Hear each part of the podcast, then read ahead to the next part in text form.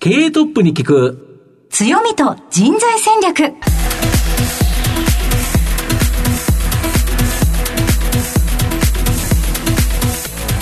毎度相場の福の神こと藤本信之です。アシスタントの飯村美希です。経営トップに聞く強みと人材戦略この番組は相場の福の神こと藤本信之さんが注目企業の経営トップや人材戦略を担うキーパーソンをゲストにお迎えしてお送りします。企業を作るのはそこで働く人ということなんですがゲストには毎回事業戦略上独特の強みとその強みを生かすための人材戦略じっくりとお伺いしていきます。この後早速トップのご登場です。この番組は JAC リクルートメントの提供でお送りします。経営トップに聞く強みと人材戦略経営トップに聞く強みと人材戦略本日のゲストをご紹介します東証プライム上場証券コード6183ベルシステム24ホールディングス代表取締役社長、野田俊介さんにお越しいただいています。野田さん、本日どうぞよろしくお願いいたします。よろしくお願いいたしま。すでは、早速ではありますが、御社の事業内容のご紹介をお願いいたします。えー当社ですね、1982年に国内初のコールセンターとしてサービスをスタートいたしました。えー昨年が40周年ということになります。えーコールセンターですので、えー企業と消費者をつなぐ、えーサービスということで、えーいろんなあのコールセンターのみならず、アウトソーシングのサービスを受けています。えー社員は3万人おりますので、非常にこう多様な人材で構成されているということで、えー、様々なあのキャラクターを持った人たちが、えーそういうサポートをしていると、そういう会社でございます。ありがとうございます。はいまた後ほど事業内容についてはじっくりと伺っていきたいと思いますが、はいまずはトップは企業にとって大切な人材であり強みでございます。トップのお人柄に迫っていきたいと思いますので、しばし質問にお付き合いどうぞよろしくお願いいたはい、します。お願いします。では、野田さん、生年月日を教えてください。えー、1962年5月7日です。はい、現在おいくつでしょうか、えー、61歳です。ご出身はどちらでしょうか？えー、兵庫県の神戸市です。子供の頃ご自身ではどのようなお子さんだったと思われますか？虫取りとか、はいプラモデルとか、そういうのは大好きでした。勉強はいかがでしたでしょうか？自分で言うのもあれなんですけど、はい結構得意でして。はい。あの、得意だったのは、その、走ることと、えー算数が得意で、えーーリレーではですね、あの、毎年、あの、アンカーを走っていまして、あはいえー小学校2年から6年までですかね。一方、算数の方はなんか非常に好きでして、まあ、そのあたりは、あの、自発的に勉強してたかなというふうに思います。はいはい。受験もされたんでしょうか？はい、中学受験しました。どちらへ？あの、灘中学というところに。おーすごいいいところですよね。その後、高校と進みまして、何か思い出はございますでしょうか？幼馴染が千葉県にいまして、毎年そこに旅行に行っていたんですね。で彼がなんかトレンドの最先端を行ってるような感じで、えー例えば、ロックコンサートでキスとかのね、はい。コンサート、キスが初めて来日したのが、はい。えー私は高校の時なんですけども、えー行こうよって言われて、キスのコンサート見に行った時はもう衝撃でしたね。あの、同じようなペイントをした人たちがいっぱいいて、音もすごくて、はい出たらもう見え聞こえないみたいなねあ。これは東京やな、みたいなね。なんか、そういうコンサートも行ったことなかったので、とか、毎年ちょっと、お東京来るのが楽しみでした。その後、野田さんは東大にご進学ということなんですけれども、あの、進学する前に1年神戸で浪人してるんですけども、その浪人時代ですね、多分価値観が大きく変わった1年だと思うんです。はい灘中灘校っていうのは、あの、男子校なんですね。ですからまあ進学校で、ある意味価値観が同じような人たちがいる、う学校だと。それで浪人するとですね、まあ、いろんな公立高校の人たちと友達になって、えー価値観も違うし、青春のエンジョイの仕方も違うしということで、えっと驚愕になったからっていうことですねおっ。しゃる通りです。凶悪になっちゃったんですよ。そこで盛り上がりまして。はい。楽しい時間もひとときもあったということあそうですね。そうですええはい。大学生活はいかがだったでしょうか？エンジョイしすぎまして、えー留年もしてしまいまして、はい。留年の時には、当時入り出したバックパッカはい。ーみたいなので、えー2ヶ月半ぐらいはヨーロッパを、まあ、20カ国ぐらいですかね、えー回ったっていうのは、まあ、その留年時代の思い出です。その後、社会人のスタートはどちらだったのでしょうか？商社に入りまして、まあ、伊藤忠商事というところなんですけども、まあ、理由はですね、あの、私、理科系なんですよね。研究室に、えー、まあ、大学3年、4年入ったんですけども、研究室に入るとですね、もう理系の本当にプロみたいな人がいっぱいいるわけですよ。はい、プログラミングはもう本当にプロなりにできるとかですね、はい、私そういうの全然できなかったので、ちょっと場違いのところに入ってしまったなというふうに思ったんですね。一方、その研究室というのは最先端の研究室でして、たまたまですね、はい、あの、バーチャルリアリティとかですね。当時ですか？当時なんですよ。もう40年近く前なんですけどね。それで、まあ私は特に自分はああんまりそういうのは知見がないので、大学院生が言うがままプログラムしてただけなんですけども、その時にですね、出入りしてるその業者さんがいて、その最先端のコンピューターを納入してくれていたんですね。そこが伊藤忠グループだったんです。それでしかも関西なんですね。はい、私も関西人なんで、関西系でなんか最先端のものを扱ってていいなと思って、で、そちらにしたという。はあ、なるほど。えー、まあ、どちらかというと、こう、あの、理系で多分無理だなと思ったっていう消去法的なところもあり、ただやはり、あの、グローバルな仕事に興味あるなっていうところで、うん、えー、商社に行きたかったという、そんな感じですね。入社後はどのようなお仕事されていたんでしょうか？はい。入った時には、初め工作機械の輸出みたいなのをやっていたんですけども、えー、ほどなく、その、今のコンピューター、最先端のコンピューターを扱って CTC、伊藤忠テクノサイエンスという会社に、自分で手を挙げて出向しまして、はい。行ったらですね、楽しくてですね、要するに、あの、日本の国産メーカー、富士通さんとか NEC さんが競合になるんですね。で、CTC が使っている商品というのは全部シリコンバレーの商品で、最先端だということで、競合して負ける気がしなくてですね、まあちょっとこう、過信もあるんですけどね。でまあ、とにかく新しい商品をどんどんアメリカから版権取ってくるんで、これは面白いなということで、もうこのまま CTC にいようかなと思ったんですけど、はい、5年を期限に戻ってこいって言われまして、嫌だって拒否はしたんですけども、戻されまして。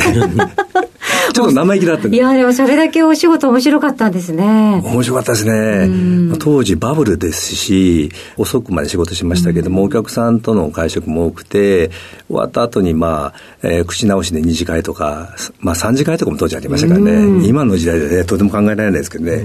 えそんな中で、泣く泣く5年後、その、伊藤忠に戻るわけですけれども、はいはいえー、その後、どのような動きになるのでしょうか？当時からですね、伊藤忠っていうのは、連結経営っていうのを標榜していて、まあ、事業会社が設けてくれればいいと、でそこをこう取りまとめるというのが、まあ、本社の機能だったんですけども、同時に、え既存の会社以外の新しい領域をやらないといけないというところで、えー、ずっとですね、新規事業企画みたいなのが95年以降のミッションでして、はい、えー、当時はですね、本当にあの、毎年のように会社を作るみたいな感じで、はい、特に95年からですね、インターネットがちょうどスタートした時期ですので、インターネットのまつわる会社というのは、そんな資本はたくさんいらないということなので、比較的こう、ライトに作れるというところで、会社は、あの、たくさん作りましたけれども、どうでしょうね。うまくいったのは3割ぐらいだと思いますね。半分ぐらいはもう、渾身の案件はやっぱりうまくいかないっていうのは続きましたので、やっぱり簡単じゃないなと思いながら、ただ、いろんな経験をさせてもらえたという意味で言うと、あの、大変感謝してます。それが2、30代になるんですか？えー、30代の前半から後半にかけてですね。はい。ですから20代はずっとその CTC で営業していて、はい、あの、ベタベタな営業で、あの、現場が面白いなというふうに思っていたんですけど、はい、やはりあの、現場を知らずして企画するっていうのは結構難しいと思うので、まあ、その初めの5年間の現場経験というのは、まあ、非常にこう役立った、あ、後で思うとですね、はい、だと思います。そして、この現在の会社にはどのようなご縁になるのでしょうそのいろんな会社を作ったり、買収してたりしてる中で、えー、ちょうど今から言うと9年前に、はい、えー、このベルシステムに事業投資をした時の、私が伊藤忠がの責任者だったんです。はい、はい、はい。えーその CTC というのはシステムインテグレーターと言われる領域でして、うんそれであの、ベルシステムみたいな会社というのはアウトソーシングということで、BPO って言ってるんですけども、はい、BPO は SIR のこう周辺というかですね、あの、保管関係になるようなところなので、SIR だけじゃなくて BPO の業務を持っていると、伊藤忠グループとしては強くなるなというところで、うん、えー、どうしてもこの領域をやりたかったと。で、まあ、大きな会社が3つぐらいしかなかったので、1社はあの、競合の三井物産さんの子会社だったので無理で、もう一つは完全独立系、うん、えー、で全然あの株式を売却する意向はないとい。うところで、はい、えー、ベルについてはファンドが持っていたので、ファンドは売る気満々というところだったので、はい、まあ、最終的には妥協点が見つかって、うん、えー、投資をしたのが2014年ということで、9年前になります。でそして、現在に至ってくるということそうですね。その後はですね、あの、その部門の方から、いわゆるその、経営企画みたいな仕事に、はい、50中盤でなりまして、私ずっと営業肌だったので、あの、経営企画とかやったことなかったんですけども、54にしてですね、うん。初めて経営企画部長みたいなことになってしまいまして、これはですね、ストレス高かったですね。うん、現場大好きで、経営企画っていうのはどちらかというと、うん、営業を上げる企画に対して、こう、うん、えー、牽制する、こう、注文をつける組織なんで、でねはい、なんで私はこの年になってっていうね、はい、それが2年ぐらいあって、はい、で、その後はまあまたデジタルの方に戻って、えー、会社のあの、チーフデジタルオフィサーみたいなのをやって、でその後ちょうどコロナのタイミングであの事業会社に転籍ということであのたまたま私がその投資責任者だったベルの方に来ることでできたという。そういう縁でございます。はいはい、ずっと現場だったのになんて思いもありながら、はい、現在社長というお立場ですが、はい、お気持ちはいかがでしょうか？実は社長をやったことはもう一回ありまして、えー、2008年なんですけども、エキサイトというですね、はい、インターネットの会社あるんですけども、はい、ここですね、あの、アメリカのエキサイトと伊藤忠でジョイベンをはじめ作って、で、アメリカのエキサイトは2001年に、あの、チャプター11って言ってですね、倒産しまして、はい、その株を全部伊藤忠が買い取って、もう一回2001年にリスタートして、2004年に上場したんですね。でところが2007年ぐらいにちょっと業績が悪くなってしまいましてあのそこでちょっと社長交代ということで私が、まあ、株主だったんですけども私がやることになったというそこが一番目のその大きなチャレンジというかですね赤字の上場会社、えー、すぐにネットで叩かれるいうところで、株価が上がらないというところ、そこは4年やらせていただいたんですけども、はい、そこはまあ結果的に非常にいい経験になりましたので、まあ、今回2回目の社長ではあるんですけども、その前の経験も生かしながら、ただ、あの、人数が3万人とですね、すね。規模が大きいので、しかもですね、コロナ禍だったので、なかなか人にも会えないっていうタイミングで、どうやってマネージすればいいのかなっていうのは、来た当初は、えー、一瞬悩みかけましたけども、悩んでも意味がないなということで、とにかくできることからやろうということでスタートしたという感じです。はい。はい。ありがとうございます。現在までたどり着いてまいりました野田さんの人となり皆さんにはどのように伝わりましたでしょうかこの後は組織の強みと人材戦略に迫っていきます。経営トップに聞く強みと人材戦略今日のゲストは東証プライム上場証券コード6183ベルシステム24ホールディングス代表取締役社長野田俊介さんです。まあ、御社はコールセンターからスタートして、現在はさまざまな業務を企業から受託する BPO、はい、ビジネスプロセスアウトソーシング、はい、これがメインビジネスということなんですけど、はい、現時点だと、どんな仕事を受託するっていうのが多いんですか？ベースはあくまでコンタクトセンターなんですけれども、はい、コンタクトセンターというと、まあ、あらゆる問い合わせというところで、課題がある方が連絡をしてくるということで、まあでね、例えば、スマホの使い方がわからないとか、えー、デリバリーのサービスに対する問い合わせであるとか、うんうん、あるいはこの2年間多かったのは、うん、えー、コロナの、えー、ワクチンに関する問い合わせですとか、給付金に対する問い合わせとか、そういったものが一番多いんですね。で、一方、あの、BPO と言われるところについては、はい、えー、様々な、あの、形があるんですけれども、うん、例えば、経理業務とか人事業務なんかをアウトソーシングで我々が受けるとかですね、そういったこともやっております。はい、今はその BPO の領域をどんどん増やそうというふうに考えています。お客さんとしては、どれぐらいの数っていうか、どんな規模の会社さんが多いんですか？クライアント数は大体1300社ぐらいあるんですけども、はい、えー、通信キャリアさんから始まって、人材系の会社ですとか、金融系の会社とか、プライム企業の、あ東証プライム上場企業が、多いです。ずらっと並んでるという感じですか？最近はですね、ベンチャー企業さんとも付き合っておりまして、あのこれからこう成長していくベンチャー企業さんに伴走しながら、彼らのその流れてる業務についてはアウトソーシを受けて、彼らがより戦略的な、うん、ところに特化できるようにというような形でもう動いています。なるほど。はい、あと、OpenAI を中心とした生成系、はいはい、あの、 ChatGPT とい。うので、はい、やっぱり逆に言えばこれが、コールセンター、コンタクトセンターが変革を迎えるという形なんですけど、御社は人と AI のハイブリッド、はいはい、これで推進していくということですか？そうですね。2年前ぐらいにですね、うん、いわゆるあの自動化ということで、はい、チャットボットとか、ボイスボットみたいな機能を自社で開発してるんですね。ですから、その、業務フロー分析をした上で、自動化できるところは自動化をして、そうじゃないところは人で受けるという、その、自動化で全てはできないので、そうですよね、そこからエスカレーションして人で受けるというハイブリッド型の運営が一番いいなということで、2年前ぐらいからこれトライアルはずっとしてきておりまして、チャット GPT というのは、この自動化のところをより高度化する技術ですので、まあ、流れ的にはこの中で、いかにその後手を踏まず、このチャット GPT を取り入れていくかというのがが、え課題だということで、今、動いています。これ、大きくコールセンター、コンタクトセンター、変わりますよね。変わると思います。ですから、2つありまして、社内業務、我々の社内業務を効率化するというふうに、えー、社内向けに使うケースと、はいはいはい、えー、コンタクトセンター側で使うという、問い合わせのところで使うというケースが両方あって、前者は非常にこう容易に、例えば要約機能ですとか、うね、えー、どんどん使えるようになってこんなことを聞きましたと書いとかなきゃいけないですね。そうです。えー、それができるんですね。で、コンタクトセンターの方については、ただこれ、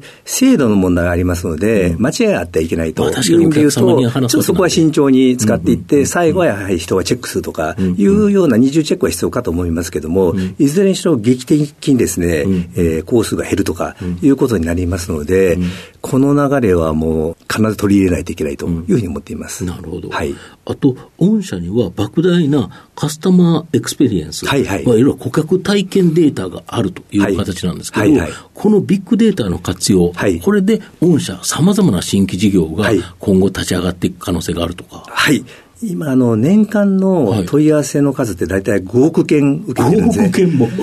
それで、コールセンターについてはですね、はい、あらゆるこの対話が、通録ということで、録音されてるんですね。音声なんですよね。えー、音声は録音されてるんです。うん、ただ録音された音声っていうのはほとんど活用されていなくてですね。時間かかっちゃいますからね。ええ、何かがあった時に聞き起こすというのがあるんですけど、うん、基本はですね、うん、万が一のために置いてあるだけ。まあそうですよね。ところが3年前ぐらいからですね、いわゆる音声認識の技術が進化したのと同時に安くなったんですね。はい、あらゆる対話は自動的にともテキスト化できるようになってきましたので、そうすると、例えば10分の会話というのは倍速聞いても5分かかりますけども、はい、文章なんで、例えばネガティブなフレーズだけ抜き出すとかいうのは、瞬時にできるわけですね。なるほど。いうことで、分析ははるかに容易になったというのがこの3年ぐらいですね。なるほど。ですからそれを分析することで、クライアントに価値を提供して、そこで新しいビジネスをするというのが、ようやくできるようになってきた。そんな感じです。御社にはそのデータがいっぱい溜まってるから、いろんな切り口ありますよね。あります、あります。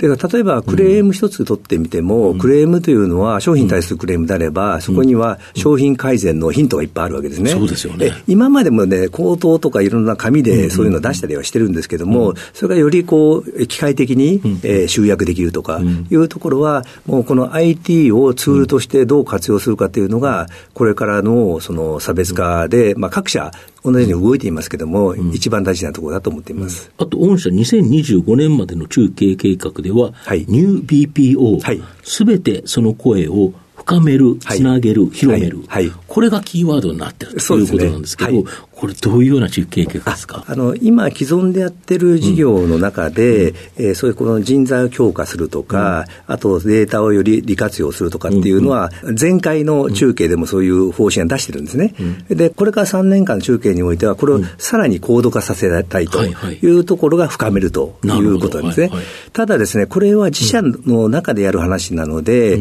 これからいろんな領域に進出していくためには、必ず戦略パートナーとともに新しい領域を開拓していくと。まあ、自社だけではやりづらい分野。ええ。ー、その助走期間、この3年間でですね、いろんなパートナーもできましたので、うん、えー、そういう意味では、コンサル会社と組んで、例えば経営人事を攻めるとか、うん、えー、ヘルスケアの会社と組んで、この健康系を攻めるとかですね、いう方はできてきたので、うん、これをもっとフィンテックとかですね、自治体とか、はい、今度農業系とかもやるんですけども、はい、そういったところをやっていこうと。我々が直接やるとちょっと無理があって、その業界にその精通した、えー、パートナー。そう、あの、共通言語で話せるような人たちと一緒に組まないと、我々いきなりですね、IT 化しますとかデジタル化しますとか言うと、えー、結構反感を買ってしまうので、そういった意味でいいパートナーを分野ごとに今探して、だいぶできてきたので、それで新しいビジネスを作っていこうというのをこの3年間の目標にしています。なるほど。これがつなげる、広める。そうです。いうことですか。えー、だからね、もう深める方はみんな結構得意なんですけど、つなげるのが慣れてない人が多かったので、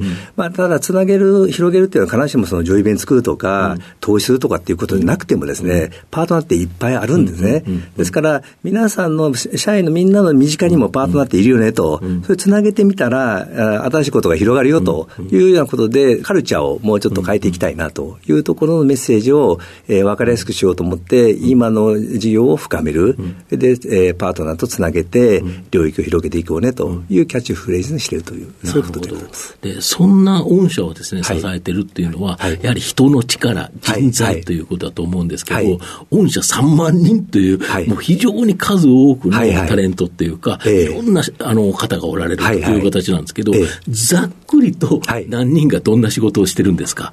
分野別にっていうか。えーとですねえー、9割弱の人は、いわゆる現場のコミュニケーターということで、電話取ったりこう、BPO のいろんな作業をする人、それで10%が大体営業で、新しい新規開拓するとか、で実際に2%ぐらいがこう間接部門、あ経理とか人事とか、そういう人たちがいるというような構成になっています。なるほど。で現場のそのコミュニケーターが、まあ、要は3万人ぐらいいるわけですので、えー、そこにはですね、まあ、女性比率は大体7割強、副業の方も多いですし、し、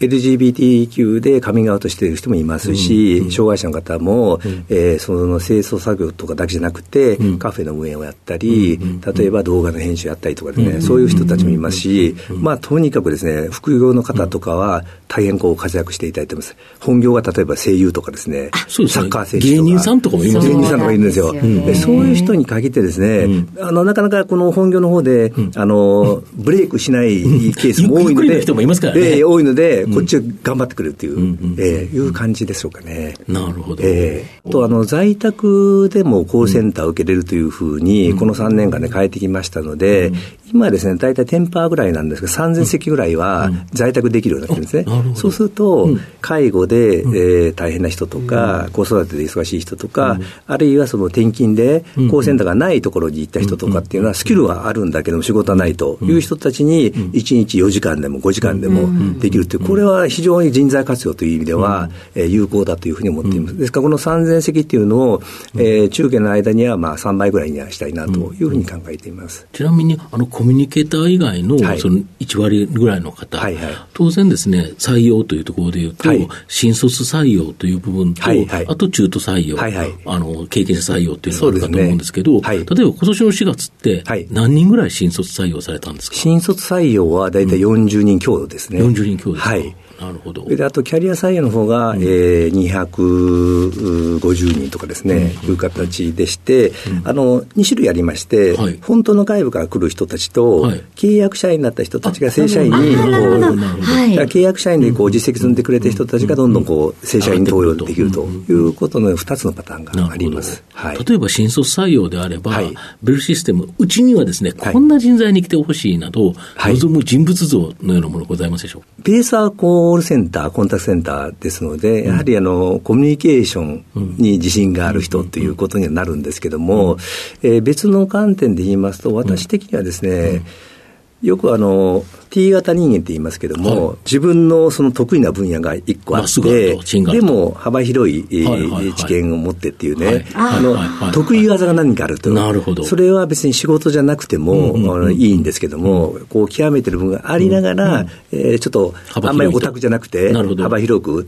まあ、まあこれはコミュニケーションの話になるんですけども、そういう人が一番伸びるんじゃないかなと思っていまして、あのもちろん専門家でもいいんですけども、まあ、やはりだんだんそのスーパーバイザーですとか、上に皆さん上がっていくので、そうすると人をマネージしないといけないという意味で言うと、やっぱり人の話を聞けるとか、コミュニケーションができるとかっていうのは必須になってきますので、まあ、そのあたりはあの面接とかもしするんであれば、そういうところは見たいなというふうに思いますね。で、この番組ですね、はい、実はお昼に放送してますので、はい、割と社長のランチをですね、お聞きさせていただいてるんですけど、はい、社長何食べることが多いんですか？ミーティングが非常に多いので、はい、あの、昼の時間も30分からまあ1時間あればいいんですけども、うん、よってあの、外に食べに行くっていうのはほとんどなくて、ね、時間がないっていうことですね。ええ。ー、なので、あの、デリバリー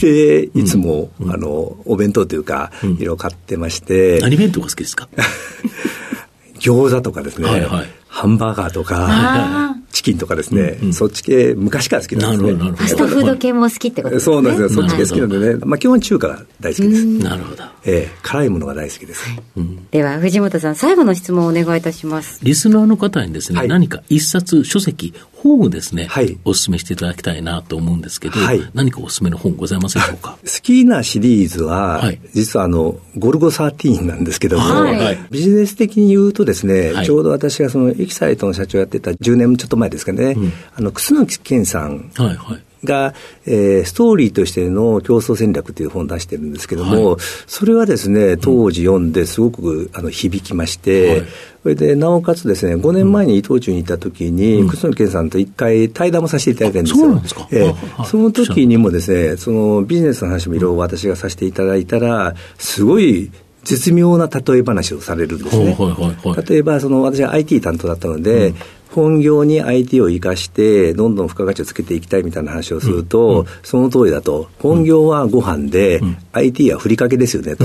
だから、美味しいご飯が美味しくないと、ふりかけだけじゃ意味がないと。だから、IT、IT って言い過ぎるのもよくなくて、あくまでこの本業、えー、が実業大事ですよっていうふうに、うまくご飯とふりかけとか言っていただいて、そういうですね、こう会話の中で、あ、そういうふうな言い方なんだっていう、それはもう、あの、読んだ後ですけどね、実際にたまたまお会いできたので、うん、そういうのもありましたので、うん、あの今でも、えー、大好きです。はい。ありがとうございます。本日お越しいただきましたゲストは、ベルシステム24ホールディングス代表取締役社長、野田俊介さんでした。野田さんありがとうございました。ありがとうございました。ありがとうございました。経営トップに聞く強みと人材戦略東証プライム上場 JAC リクルートメントは、世界11カ国に展開するグローバルな人材紹介会社です。スペシャリストや管理職の人材紹介を通じて、長年にわたり多くの企業の成長に貢献した実績を持ちます。当社では、役員、CFO、CIO、本部長、社外取締役などの経営幹部層の人材紹介に特化した専門部署、JAC エグゼクティブを構え、企業の経営課題解決を支援しています。経験豊富なコンサルタントが経営課題をヒアリングし、課題解決に導く人材をご紹介いたします。企業の経営改革を担う人材など、経営幹部の採用なら、東証プライム上場、証券コード2124、JAC リクルートメントにお任せください。お送りしてきました経営トップに聞く強みと人材戦略。そろそろお別れのお時間です。今日のゲストはベルシステム24ホールディングス代表取締役社長野田俊介さんでした。えぜひ番組を最初から聞けなかったという方も終了後はラジコのタイムフリーやポッドキャストをご活用いただきますとお聞きいただけますのでえぜひラジオ日経のウェブサイトのチェックもお願いいたします。それではここまでのお相手は藤本信之と飯村美希でお送りしました。次回のこの時間まで。ほなまたお昼やで。経営トップに聞く強みと人材戦略。この番組は JAC リクルートメントの提供でお送りしました。